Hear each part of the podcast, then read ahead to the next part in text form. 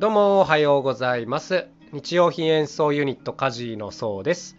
最近結構暖かくなってきましたね、え、ちょっとずつ春が近づいてきてなんか嬉しい気分です。今日はですね創作楽器はプラットフォームになるかというこういう内容で言ってみようかなと思います、え、ちょっとややこしいんで、え、回りくどいかもしれないんですけど説明からさせてください。よくあのネット、まあ、IT の世界でプラットフォームっていう言葉が使われますがこれあの、まあ、人によってね解釈がちょっと違う言葉だなと思うんですけども、まあ、僕的にはこういう意味で使ってるっていうのがあってまああの何のアプリとかね何のサービスを使うかっていうこういう意味合いで使うことが多いですね。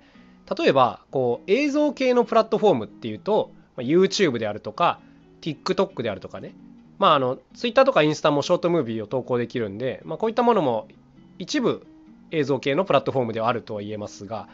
はい。まあ、例えばこんな感じ。あと音声系のプラットフォームで言えばクラブハウスボイシーこちらのラジオトークとかね。音声に特化した発信媒体であると。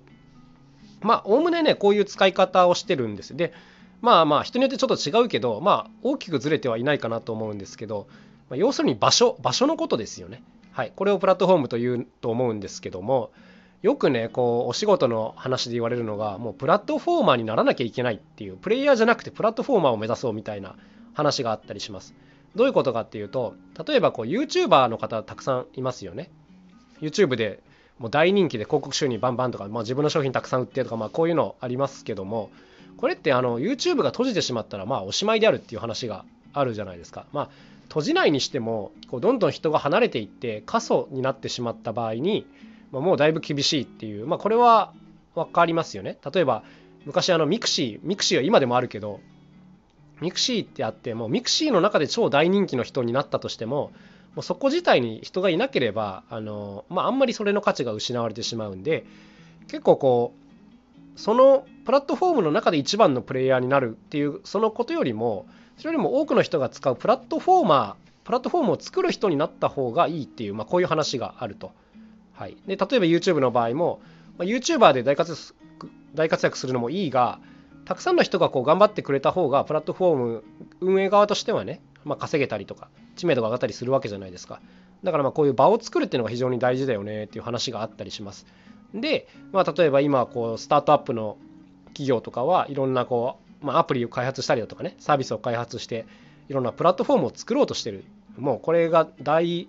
戦争なわけですよ。もう戦国時代だなと思うんですけどももういろんなプラットフォームがあります。そういった SNS 系のもあるし例えばシェアリングサービスのプラットフォームもいろいろありますね。はいあの楽器シェアリングみたいなサービスとかね。あの住居自転車食品もいろんなシェアリングサービスがありますけどもこういったものも一つ一つがこうプラットフォームになっていてみんなその中でこう覇権を握ろうと頑張っているっていうこういうお話なんですね。はい、でまあまあこういうのを聞くとですねじゃあ自分自身なんかプラットフォーマーになれるかなみたいなことを考えたりするわけですよ。で、まあ、僕にはですね正直この IT 系っていうかプログラミング系の知識経験技術は全くないので、まあ、こういったものでこう何て言うんですかねプラットフォームを作るイメージっていうのはあんまりないんですがあの僕が今考えてるのはこう楽器そのものがプラットフォームにならないかっていうことなんですね。どういうことかっていうと、まあ、例えば日本で一番普及してる楽器っておそらくピアノだと思うんですけどもピアノをもしね開発して売っている会社の人間であればピアノっていうもの自体がプラットフォームになってると思うんですね。要するにみんなそれを使って練習してそれを使っていろんなところでこうコンサートが行われている発表会が行われている、えー、教室が行われているとかもそれ自体が大きな仕事の市場になっているわけですよ、はい、ピアノっていうものを一つ取っただけでね。これってまさにあのプラットフォームだなというふうに思ってましてだから楽器っていうのは実はそのままもうプラットフォームになり得るものだなというふうに思ってるんですよ。これが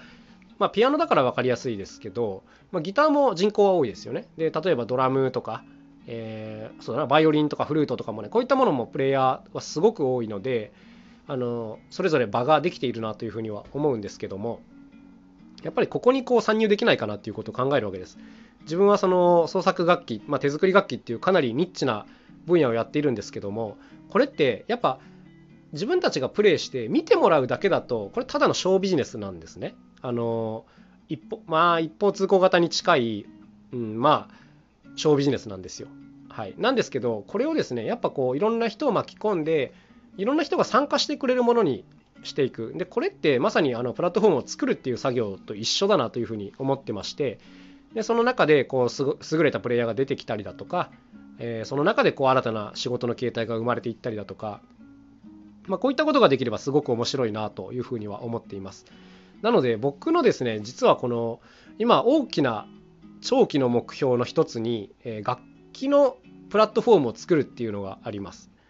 これはその先ほども言ったように何ですか IT 系のプラットフォームではなく割とリアルなものを流通させるっていう意味でのプラットフォームですね。はい、伝わってますかねこれ。伝わってるといいなと思うんですけども。要するにみんながこれを使ってなんかプレイしてくれるっていう環境が作れればまあ勝ちなんですね。勝ちなんです。あの普及させられれば。はい。あの例えば今 SNS ってもはやインフラの一つぐらいになってますけどもこれをやっぱ普及したからですよね。あの SNS 以外のサービスっていうのはまだそのインフラとまでは言えないと思うんですよ。例えば先ほど言ったそのシェアリング系のサービスってすごい使う人は多いし増えてるけどまだまだそれでも少ないのでこう一般的にプラットフォームと言えるかっていうと言えないと思うんですね。まだあのサービスの範疇出てないと思うんですよ。はい、だけどこれがまあ多くの人にこう普及していくとそれはもうプラットフォームになりインフラになるという感じになると思ってるんですけども。はい。まあまああのこんなイメージでですねその大きな野望を持っているわけですよ。もう多く多くの人がこう例えば自分の作った楽器をプレイしてくれるようになればまあそれはプラットフォーマーになれるなということを考えていたりします。でまあこういう時にね難しいのがその、まあ、差別化であるとかあとはその守る方の力だったりしますね。えー、例えば特許系であるとか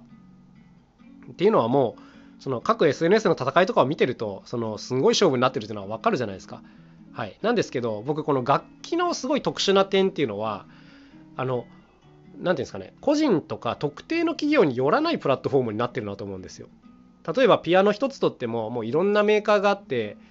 えーと、だけどみんなピアノを作ってるっていう感じじゃないですか。これってあの結構特殊なことだなと思っててうん。普通なんか違うものをね作ろうとするんですけどみんなある程度同じものをクオリティを違え違えて作っているという、まあこういう方向の勝負をしてる。これなんかすごい特殊なことをしてるなというふうに僕はあの思っちゃうんですけども。だから別にね僕とかまあ特定の企業で特定の楽器をこう専売する、えー、独占して売るっていうイメージではなくてなんかいろんな人が関わってこう広がっていくような世界になるといいなということをぼんやり思っています。だから逆に例えば特許とかねこう独占意識っていうのは逆に邪魔になるなというふうにすらちょっと思っているんですけどもできるだけこうオープンな環境でいろんな人がこういろんな工夫をして広げていけるようなものが作れると面白いよなというふうには思っていたりしますね。楽器っていうのは結構こう言語の壁とかも超えてくれるのでこれが例えば日本でうまくいけばね世界中に横展開もしやすいものだなというふうには思っていますしなんかそういうことがしたいなということを思っているんですけどもまずはですねまずは自分がそこのトッププレイヤーにならなきゃいけないと思ってるんですね。はい、だから今こう毎日死に物狂いていろんなものを作っていろんな楽器を練習して一個ずつのスキルを高めていると。でも多分僕ある程度の年齢になったらそれをこう広める方向にあの一気にシフトすることになるかなと思います。今はあそれ面白いねって言ってもらえるものを作るのを目標にしてるんですけども、えーと、だからある時点からはあの使ってみたいっていう人を増やす施策であるとかそうですね、うんまあ、多くの人が関わってくれるような方向にこの事業をシフトできたらできたらというかしなきゃいけないなというふうには思っていたりしますね。はいはいはい。まあまあこんなことをつらつらと喋っていました。すいません。今日のはね、すごいややこしい話をしてるなと思うんですけども、まあなんとかついてきていただけると嬉しいです。僕ね、あとなんかこれ別の話なんですけどこう日本ってやっぱ災害が多いんでひとたび南海トラフとか起きるとね日本ってもう住めなくなるんじゃないかなという気がしててですね。なんかこう国外でもやっていける仕事を作んなきゃいけないなというふうにはぼんやり考えているのでまあそれも含めてねこうプラットフォームを作るっていうのは重要なことじゃないかなと、そんなことを考えていたりします。えー、すいませんね、朝からややこしいお話をして申し訳なかったですけども、はい。まあ次回からはもうちょっとお気楽な話をしようかなと思います。ということで、えー、今日も一日頑張っていきましょう。僕は今日も、はい、楽器作りと、えー、発表用の練習を頑張りたいと思います。また、一日健康で頑張っていきましょう。それでは、また、あまた明日お会いしましょう。さようなら、カジノそうでした。